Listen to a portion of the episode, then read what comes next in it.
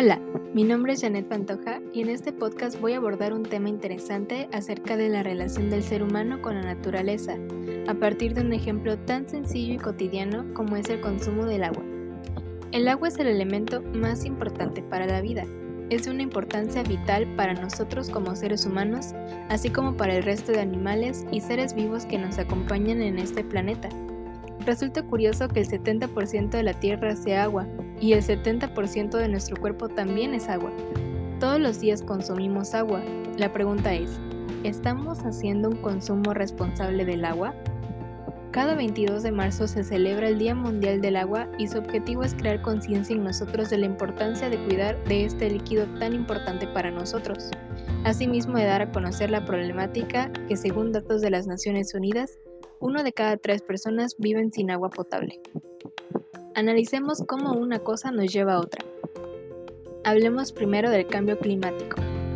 Las actividades del ser humano aumentan la emisión de gases de efecto invernadero a la atmósfera y ésta retiene más calor del necesario, provocando que la temperatura normal del planeta aumente, que es lo que conocemos por calentamiento global. Según un informe de las Naciones Unidas, los científicos están convencidos en un 95% de que la actividad humana es la causa dominante del calentamiento global desde 1950. Sabemos todas las consecuencias que incluyen el cambio climático. Aumentan las sequías, el deshielo de los glaciares, las tormentas. Incluso aquí en la península de Yucatán vivimos muy de cerca este cambio climático en temporadas de huracanes, ya que ha aumentado el número de tormentas y huracanes que llegan por año. Si la temperatura del planeta sigue aumentando como consecuencia del cambio climático, cada vez el número de meses secos al año será mayor. A medida que cambie el clima, cambiarán también los recursos de agua dulce y salada sobre los que se basan nuestras sociedades y economías.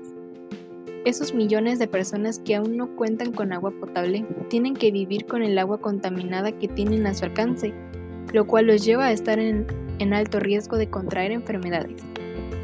Según la Conagua, en México, el consumo promedio de agua por persona es de 380 litros diarios. Entre la comodidad de nuestro hogar, a veces ni nos damos cuenta del exceso de agua que estamos consumiendo, pero ¿sabes cuándo lo hacemos? Cuando nos lavamos los dientes y no cerramos la llave. Usar un vaso al cepillarnos ayudaría a ahorrar hasta 6 litros por minuto. Cuando lavamos uno a uno los platos. Cuando tardamos en bañarnos. Si te gusta bañarte con música, pon una canción e intenta bañarte antes de que la canción termine.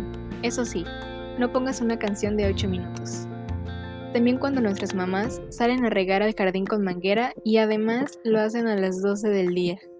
Eso además de que va a matar a las plantas, hará que se evapore rápidamente el agua. Mejor reguemos por la mañana o por la noche, y con una regadera. Si cambiamos estos y otros hábitos que tenemos, podremos lograr disminuir un consumo excesivo de agua. ¿Qué pasaría si abrimos el grifo y no sale agua? O si vamos al supermercado y no podemos comprar frutas porque hay escasez debido a la sequía. Tomar conciencia de la necesidad de hacer un consumo responsable del agua es un primer paso, y para ello solo hay que cambiar hábitos y estrategias efectivas.